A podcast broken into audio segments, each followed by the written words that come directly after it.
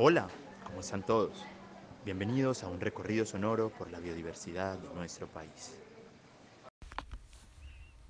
Aquí escucharemos un poco sobre agüeros, tradiciones y supersticiones que pueden abarcar los animales. Además de esto, encontraremos también cómo los animales se encuentran en un punto importante en diferentes culturas, aportándonos asombrosas historias donde el ser humano ha apoyado sus miedos, sueños y esperanzas, reflejándolos en lo que los rodea, que en este caso serían los animales. Es por eso que queremos que nos acompañes en este recorrido por nuestra cultura. Somos David Daza, Liana Céspedes, María Alejandra Ramírez, Susana Pérez, María Clara Uribe y Laura Orrego. Y esto es Magia en el Mundo Animal. Abróchate tus cinturones y disfruta de este viaje. Me está picando muy duro, arribita en la rodilla puede ser un alacrán. Qué desespero, por Dios. Qué animal para picar duro, lo siento como una... Siempre todos hemos soñado con encontrar un ser mágico que cumpla nuestros deseos de forma repentina. En este caso no hablamos de la lámpara de Aladín, sino más bien del alacrán, del que se presume puede cumplir un deseo que le pidas. Por eso, este primer viaje nos llevará hasta la casa de la abuela Virgiliana, la cual en su interior tiene alacranes mágicos. La mamita tenía una, una idea que le había, que le había, la había traído de su primer marido Abel. Era que los alacranes que a los alacranes había que atraparlos con un vaso. Cuando uno era un alacrán, que no lo mataran, fuera negro, fuera mono, y que si iba con la cola levantada, como ellos caminan a veces, que mejor que lo que lo metieran el vaso con la boca abajo y lo dejaran ahí y le, y le pidieran deseos, que eso siempre se cumplía. De puta, yo ese miedo a tenerle, que le tenía los alacranes, yo yo en chiquito. Y en esa casa, una vez a la semana aparecía un hijo de puta alacrán.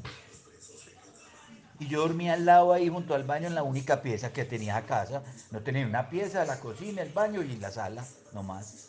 Uy, no, no, no, no, no. Y un día estábamos en una, en una, en una, mamita siempre rezaba el, el rosario o hacía novenas en la, en la época de difuntos. Y un día estábamos en la salita y fue y fue apareciendo desde la cocina para adentro una alacrán mono, así levantado. Pues hermano, la mamita como era de rezandera, paró, el, paró la novena y se fue rápido para la cocina a atrapar un vaso. Pues la novena terminó no para las ánimas y no para el puto alacrán ese. Todo el mundo rezándole que le, que, que, le, que, para que se le cumplieran el deseo, el deseo, el deseo. Total, yo comencé a apuntarle a la mamita que eso, que eso alacrán es por qué tanto alacrán. Y un día se dañó una de las patas de la escalera y quedó un hueco. Ay, hermano, cuando empiezan a salir de ahí alacranes como un hijo de puerta. Las escaleras estaban repletas de alacranes, alacrancitos, las larvitas, o sea, eso salieron cientos de alacranes de esa casa. Cientos de alacranes. Entonces le decía a mi mamita, se va a volver rica, eh, yo consigue de 100 tarros y empieza a tapar eh, alacranes por todas partes. Oh, oh, que quemar eso, no, pues, mejor dicho. Esa me acuerdo yo de la mamita con los alacranes. Podrías sentirte con suerte si encuentras un alacrán, no importa su color, quizá pienses que este te puede ayudar. Así como la historia anterior nos muestra cómo esta creencia se ha expandido por todo el país, estos animales no son tan amigables como suenan, ya que una picadura puede hacerte pasar por un muy mal momento. Entonces, ¿será que estos sí son tan mágicos como pensábamos?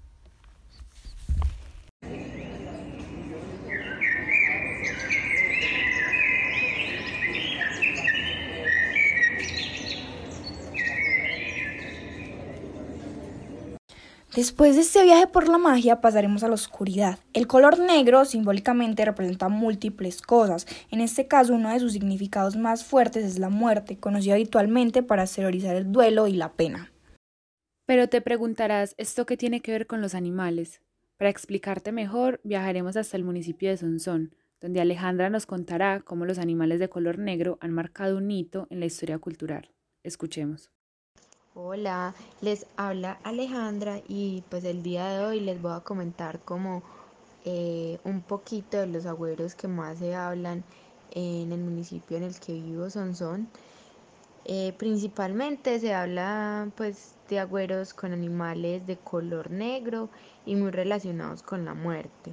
Uno de ellos es el gallinazo, que dicen que entonces si el gallinazo se para en el techo de, de una casa es porque a alguien de esa casa le va a pasar algo, se va a morir. Mm, también está el del gato negro, que se dice que el que tenga un gato negro tiene mala suerte. Está la lechuza, que si canta en la noche es porque va a haber un muerto. El del perro, que si ladra en la noche es porque está viendo espíritus o, o portales. El gallo, si canta a las 12 de la noche es porque alguien muere, pues va a morir. El gusano negro en la casa. Eh, quiere decir que están haciendo brujerías, maleficios a, a, los que habitan allí. La mariposa negra significa que, que está maldita y que también alguien del hogar va a morir. Está también la libélula que viene muy relacionada que entonces si la libélula entra a la casa es porque va a haber visita o son buenas noticias. Eh, esos son como los que más he escuchado, como los más comunes. Aunque este color tiene cierta particularidad en el mundo animal, en muchos lugares esos animales son los mensajeros de la muerte y quienes portan ese descenso. Yo les pregunto, ¿será que un color particular será responsable que nuestro momento en el mundo culmine?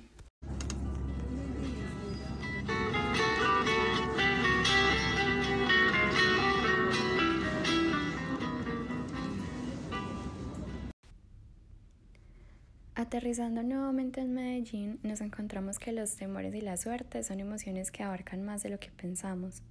Es por eso que hemos reflejado muchas de esas emociones en la cotidianidad para darle una explicación a lo que no entendemos.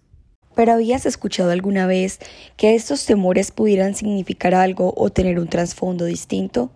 Samara nos cuenta cómo desde su familia estos temores o el deseo de suerte tienen una razón. Bueno, eh, de, de los que yo conozco, pues que también mi mamá me estaba contando, está que supuestamente cuando uno se encuentra una rata o que le tiene miedo como, como a las ratas es porque le tiene miedo al sexo. Que cuando uno le, le hace un pajarito por encima es de buena suerte. Que cuando canta un pájaro que se llama El Sinfín, está avisando la muerte, pues muerte, anunciando muertos en, en la casa. Al, también la mariposa negra, que también anuncia la muerte. También que cuando una serpiente se encuentra una embarazada le huye, que porque la Virgen María pisó una. Y creo que ya. Les da miedo las embarazadas. Que porque les da miedo las embarazadas. Y ya.